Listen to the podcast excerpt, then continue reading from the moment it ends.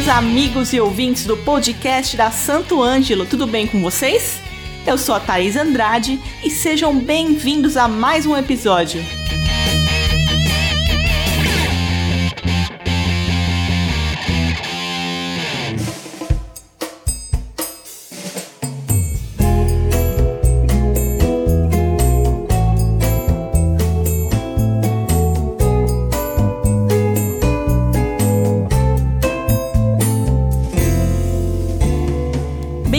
Bem-vindos a um episódio muito especial e incrivelmente inspirador do nosso podcast.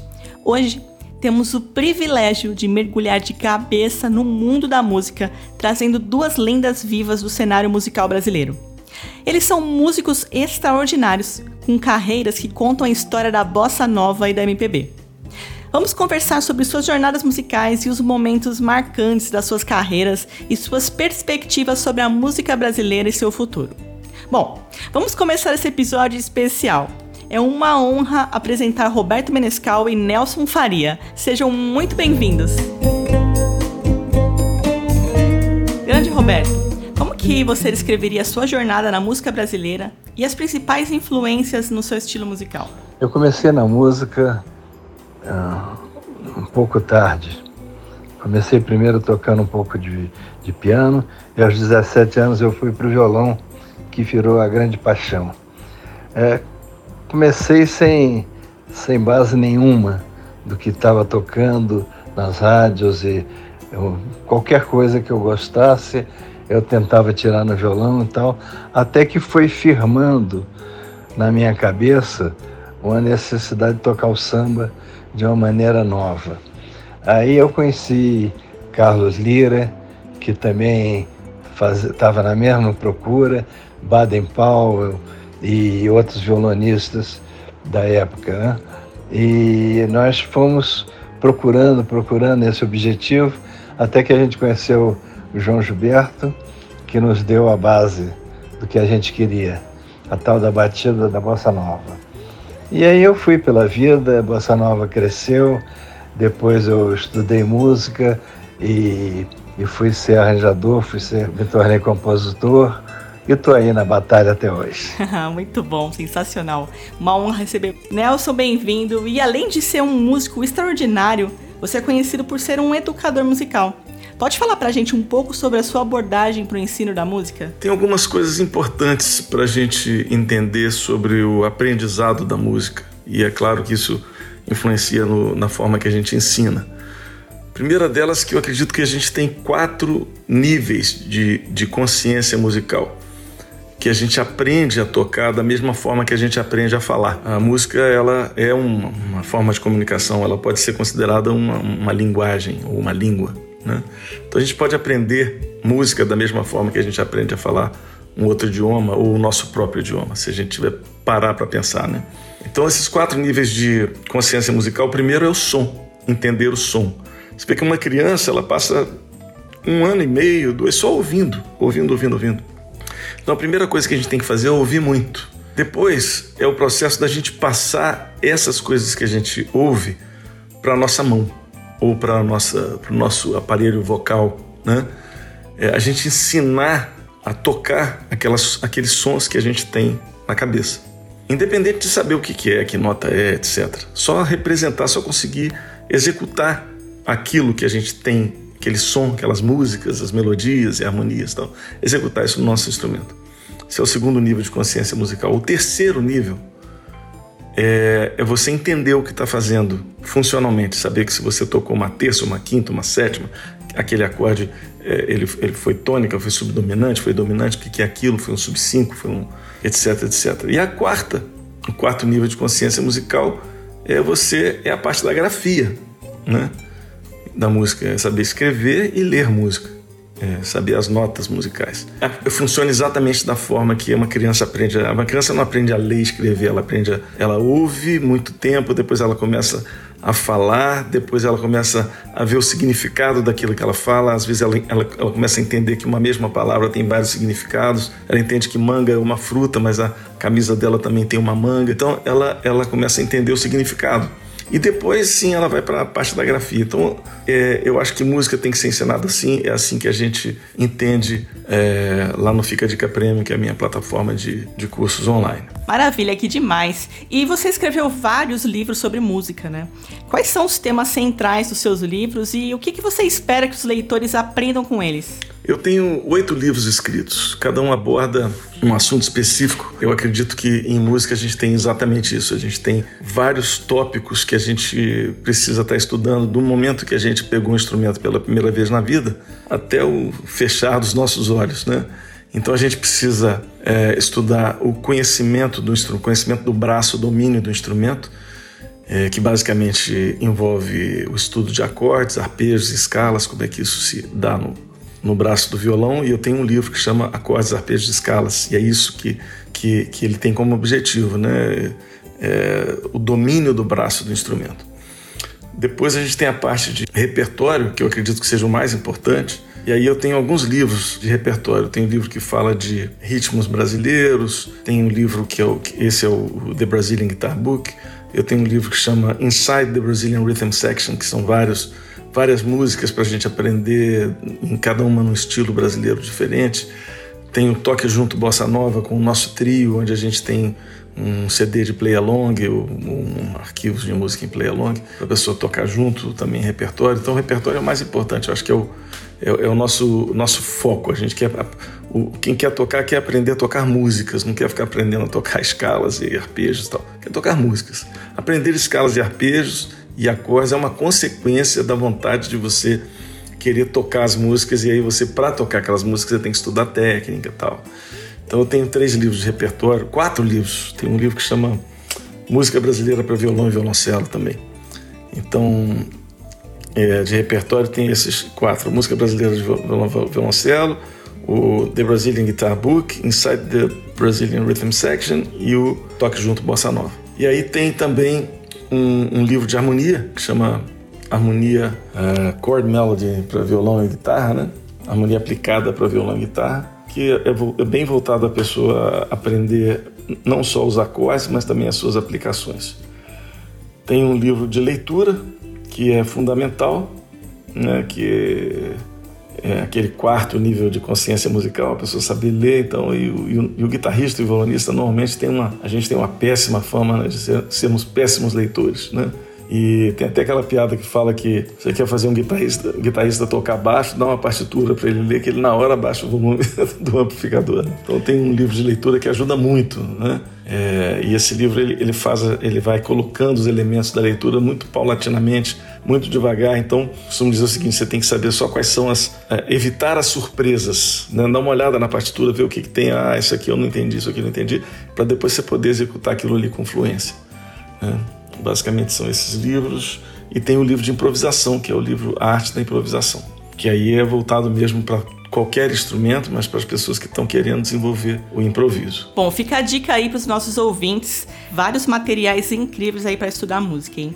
Roberto, a sua contribuição para a bossa nova é incrível e importantíssima, sem comentários. O que inspirou a criação das músicas icônicas como Barquinho e Você? Logo no começo que eu, da, das minhas composições, na talvez quarta composição que eu fiz, já foi Barquinho que foi uma coisa que eu fiz meio de brincadeira, porque uma situação é, num barco, num lugar aqui no Rio chamado Cabo Frio, e a gente estava muito longe da, da costa. Um barco veio e deu reboque a gente. E no dia seguinte, na casa de Nara Leão, brincando com o Ronaldo Bosco, falei: vamos fazer a música? O barquinho vai, a tardinha cai, que era a situação que a gente estava quando estava enguiçado lá fora, né? Tornou a nossa música mais conhecida, né? Você também é uma música, você foi uma encomenda que o Ronaldo Bosco, meu parceiro, e o Miele fizeram, porque eles iam fazer o, o primeiro show do Simonal com a cantora Rosa Maria.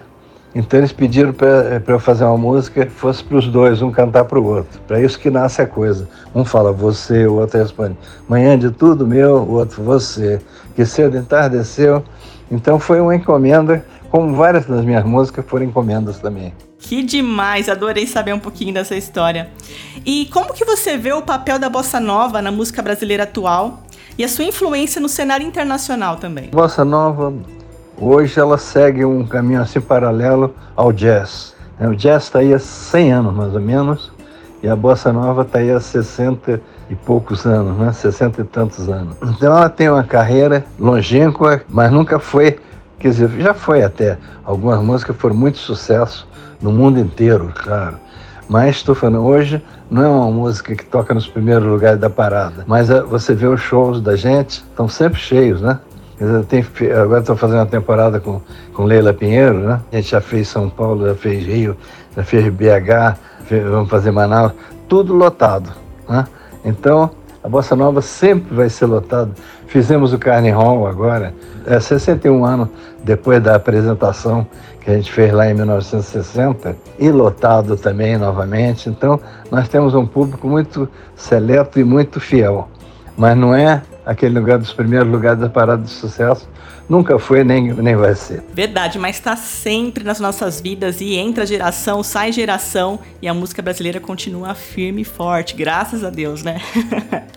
Nelson, e quais são seus projetos futuros? Você pode dar um spoiler pra gente aí? Bom, eu, no momento, eu tenho alguns xodós, assim, né? Algumas. É, alguns projetos que eu estou muito apaixonado. Né? Um deles é o Camp da Música Brasileira, que a gente vai estar fazendo em 2024, de 29 de, de maio a 2 de junho, bem no feriado de Corpus Christi. A gente fez esse ano 2023 e vai fazer em 2024. É, esse camp é uma oportunidade da gente fazer uma imersão na música. Então ali as pessoas estão ali para viver a música 24 horas por dia. Como a gente fala, acordar fazendo música, é, passar o dia fazendo música e dormir fazendo música. O tempo todo a gente já está fazendo música. Tem workshops, shows, prática de conjunto. Né? Todo mundo que se inscreve é, faz a gente divide as pessoas em grupos diferentes para cada um fazer um tipo de prática de conjunto, uma de bossa nova, outra de pop rock, outra de prática de composição, outra é, orquestra de violões e guitarras, tem pessoal do clube da esquina, ou seja, são vários grupos e esses grupos depois no final é, se apresentam. E esses grupos são coordenados por professores do mais alto calão que a gente tem aqui no Brasil, né? Você imaginar, o nosso professor do grupo de Bossa Nova é o Roberto Menescal, um cara que é né, testemunha viva do movimento, né? Então, atualmente, o meu maior xodó tem sido o, o nosso camp. Agora, o, o, Fica de Caprêmio e o Um Café Lá em Casa são dois projetos que eu pretendo levar também por muitos anos ainda na minha vida. O Café Lá em Casa é um projeto de como se fosse um podcast, mas um podcast musical onde a gente toca, né, onde eu convido meus amigos músicos e artistas para a gente conversar sobre vida, sobre carreira, sobre música e tocar, né, tocarmos juntos. É muito gostoso. Então eu tô, tô nessa aí, tô tocando esses projetos e sempre tem, tem né, é, trabalhar com composição, trabalhar com, com improvisação, trabalhar com harmonia, com ritmos. É muito bacana. E você é ídolo e referência para muitas pessoas, mas e você? Quem que te inspira?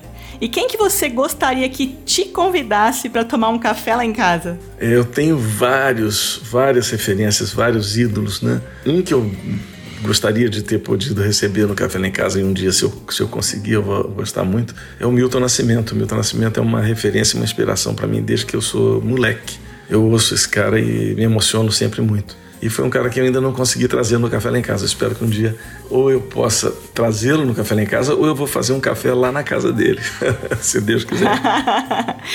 vai rolar, vai rolar e a gente espera aqui ansiosamente, viu? Roberto, além da sua carreira musical, você também está envolvido na educação musical. Você pode falar um pouco sobre os seus esforços para ensinar e promover música? E como que foi que surgiu a ideia de abrir uma academia musical junto com Carlos Lira? Quando Carlinhos Lira e eu já tínhamos assim uns três anos de violão, a gente viu que é todas aquelas meninas da, da, da, Zona Sul do Rio de Janeiro queriam aprender violão. Tocava na época, as meninas tocavam ou acordeão ou piano, que eram instrumentos difíceis de, né, de você conviver com eles, né, com outros amigos. Quer dizer, levar um piano para casa do amigo é, é impossível. Levar um acordeão era pesado. E o violão veio como um instrumento fácil, leve de, de, de levar para casa dos outros. E todos começaram a procurar a gente para aprender a tal levada da Bossa Nova, batidinha da Bossa Nova. Então a gente resolveu abrir uma escolinha que o pessoal chamou de academia, mas nada, era, eram duas salas, né? que a gente fazia tudo, a gente servia café, a gente abria a porta, a gente dava aula, né? mas formamos muitos alunos. Tá? Edu Lobo, Marcos Vale, Nara Leão, Wanda Sal, todos foram, Nelson Mota, foram alunos da gente também. Então foi uma forma da gente ganhar um dinheirinho também, né? E ensinar aquela música, divulgar aquela música que era a vida da gente. Justo. E antes, na hora de compor uma música, o desejo era que a mensagem fosse o mais longe possível. Hoje, muitas vezes, o objetivo da música é outra, ser uma música chiclete.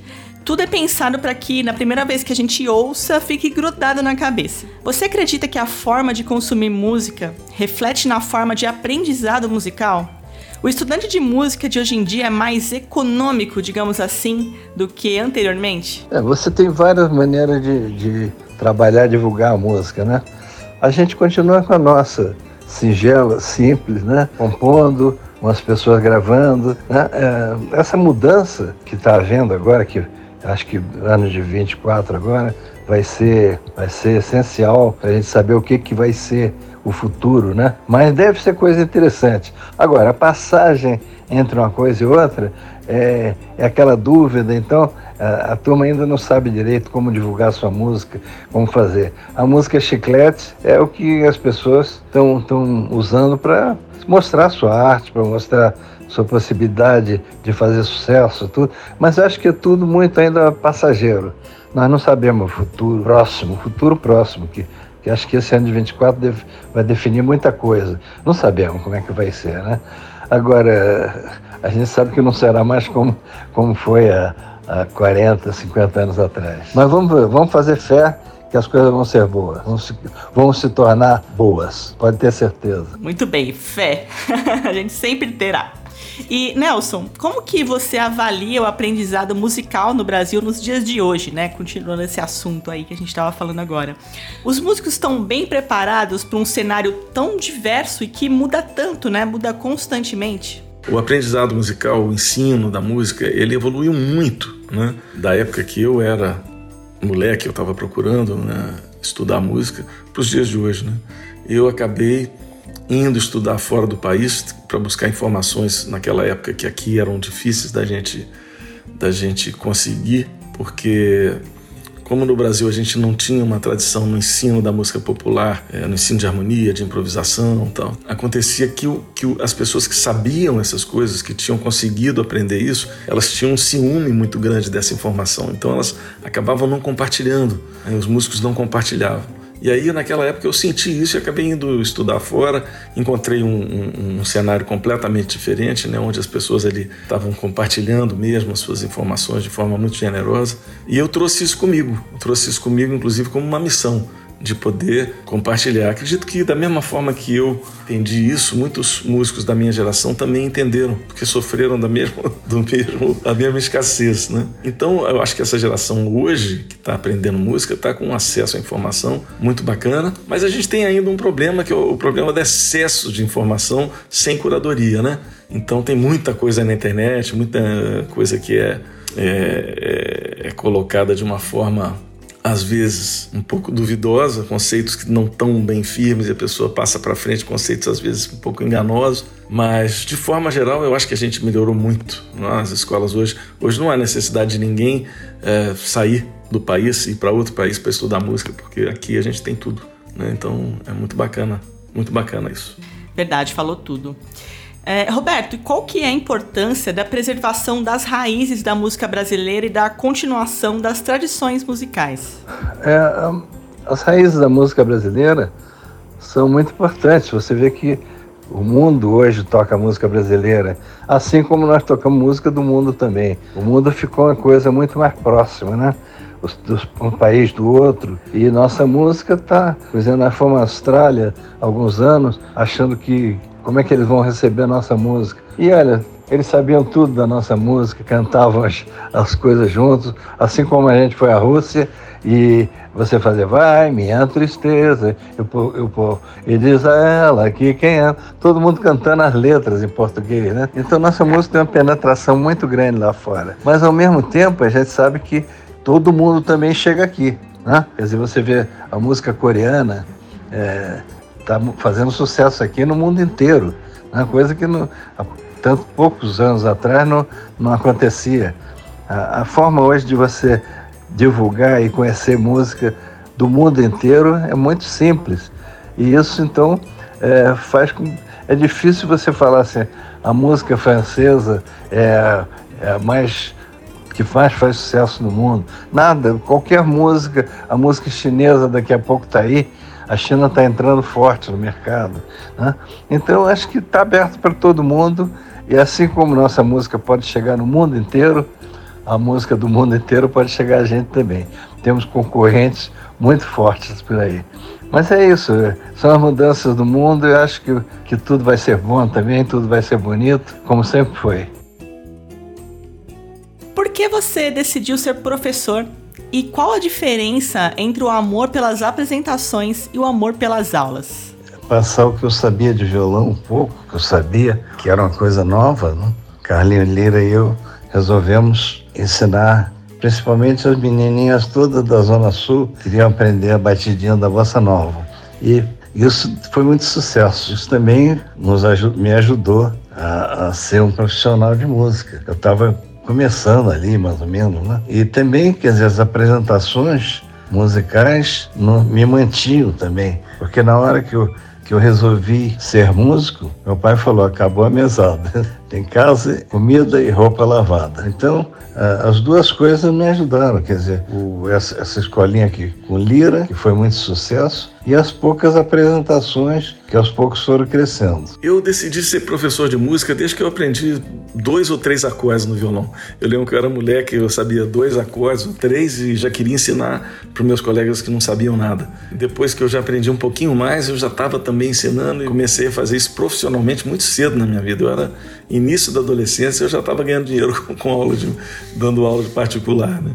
E fiz isso a vida inteira. Isso foi um norte na minha carreira, né? Como sempre porque eu tenho esse prazer. E quando eu fui para os Estados Unidos estudar e encontrei aquela generosidade lá, eu, eu voltei com uma missão de ensinar e de compartilhar. Então, isso para mim, é a, a, minha decisão de ser professor mesmo é, full time e, e assumir isso como minha profissão isso foi uma decisão de, de, de, de, missão mesmo, né? Só que o palco, o palco sempre me atraiu, né?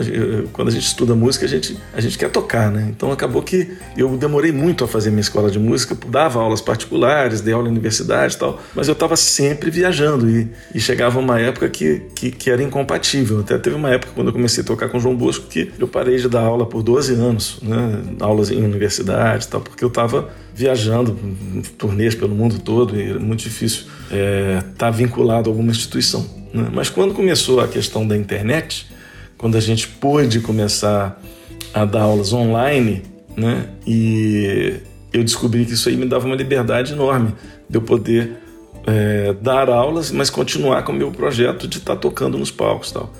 E eu lembro que eu comecei a, a minha plataforma de cursos online, o Fica Dica Prêmio, em 2017 bem antes da pandemia, quando foi o boom das, dos cursos online, né? Então, em 2017 eu já estava com a minha plataforma de cursos online bastante desenvolvida, né? E com, a, com o advento aí da, da, da, pandemia, que foi um negócio obviamente trágico, né? Na, na história humana, mas, mas acabou que isso, esse a, a pandemia, ela trouxe um, um público para o curso online muito grande. Então a minha escola acabou crescendo muito e isso foi, isso foi positivo. Qual a sua opinião sobre a música brasileira atual? Existe algum artista da nova geração que você ouviu e gostou? É, a música brasileira, como qualquer música no mundo, está sofrendo uma, um problema de transição. Quer dizer, você antes você esperava o álbum do Chico Buarque, o álbum da Betânia, o álbum, né? Hoje você recebe uma música de cada vez. Não tem, não tem mais como você lançar 12 músicas, 10, 12 músicas. Né? Então é, é mais um processo de transição que eu acho que agora em 2024 é, vai se definir como vai ser a apresentação de novas músicas. Quanto ao artista novo, eu estou muito muito empolgado e feliz de estar fazendo coisas com ela, Ana Lu Sampaio, né? Que é impressionante, quer dizer, com 15 anos de idade, o que ela está trazendo para a música brasileira, uma maravilha. A gente tem feito alguns shows aí pelo Brasil e agora no, no começo de 2024 nós vamos começar a fazer uma série de shows juntos pelo Brasil. Ela é impressionante. Né? Todo dia que aparece uma menina, e ela tem 15 anos, né? A minha diferença para ela é de 70 anos. É, a música brasileira teve um auge de produção, se você pegar assim a década, você pegar assim os movimentos, né? Antes da bossa nova a gente tinha o, momento choro, tinha o samba jazz, né? tinha os, os, os, o samba canções, muito bacana já. Depois entrou a bossa nova ali na década de 50. Depois a gente teve os movimentos da Tropicália, teve Gente, a música brasileira sempre teve muita coisa interessante. Né? Ali na Tropicália também se dividiu, né? naquela época tinha os artistas, eh, os compositores, tanto que, que, eram meio herdeiros da bossa nova, que, eram, que não faziam parte da Tropicália, que eram, sei lá, Edu Lobo, eh, Dori Caymmi, Joyce, Toninho Horta, Chico Buarque, esses caras. Eles foram um pouco a segunda geração da bossa nova, por assim dizer, né? já começando década de 60 com os festivais, aí veio Elis Regina. Então a gente tem uma Tom Jobim, a gente tem essa referência gigantesca, né? Então assim, a música ela sempre é, foi muito rica. E aí a gente teve um hiato, um pouco um hiato é, de, de produção né, na música brasileira, de músicas com esse nível de, de sofisticação. Né? Hoje em dia eu sinto que tem muita gente fazendo coisa bacana, muita gente. Outro dia eu ouvi o pessoal do, do Bala Desejo, nossa, trabalho lindo, né? Composições bacanas. A, a, a Dora, que é filha lá do, do Jaquinho, cantando muito bem. Então, assim, eu acho que tem, tem isso, né? Tem a, essa geração que está vindo, tem a Ana Lu Sampaio, lá, a baianinha lá de 15 anos, que tem um repertório lindo, mas ela está cantando coisas lá de trás, né? Lá da, da Bossa Nova e tal. É importante que ela comece a procurar os, os compositores. É, da geração dela, né? Contemporâneos a ela, para que ela possa trazer essa música para a gente ouvir, né? Eu não tenho muito contato, mas de vez em quando eu ouço uma coisa ou outra de, do pessoal que está fazendo agora e, e, tenho gostado bastante. Quem você convidaria para gravar uma nova versão de uma música sua? É, certamente eu chamaria Ana Lu Sampaio para gravar uma, uma versão nova de uma música minha. Mas também eu estou gostando muito do Carol, cantora de São Paulo, Carol Bianzini, né? É, conheci no Carnival e, e, gostei muito dela, muito. Eu estou até para telefonar para ela, para ver se a gente faz alguma coisinha juntos. Tá? Estão chegando pessoas aí ótimas. Eu gostaria de convidar o Pat Metheny. Imagina o Pat tocando uma música minha, eu ia adorar. Aliás, eu tenho uma que é, que é certinha para ele. Vou até falar com ele. Quero muito agradecer a presença de vocês. Que dia histórico aqui pra gente, pro podcast do Santo Ângelo. Muito legal, bacana demais poder conhecer um pouquinho mais da história de vocês, mais de perto. É, quantas dicas, né? Quantos conhecimentos compartilhados. Tenho certeza que pros nossos ouvintes também foi lindo. Obrigada mais uma vez e agora é o espaço de vocês para mandar aquele recado para nossa galera. É, eu espero que Santo Ângelo continua nos dando, continua nos dando esse material bom que ela tem.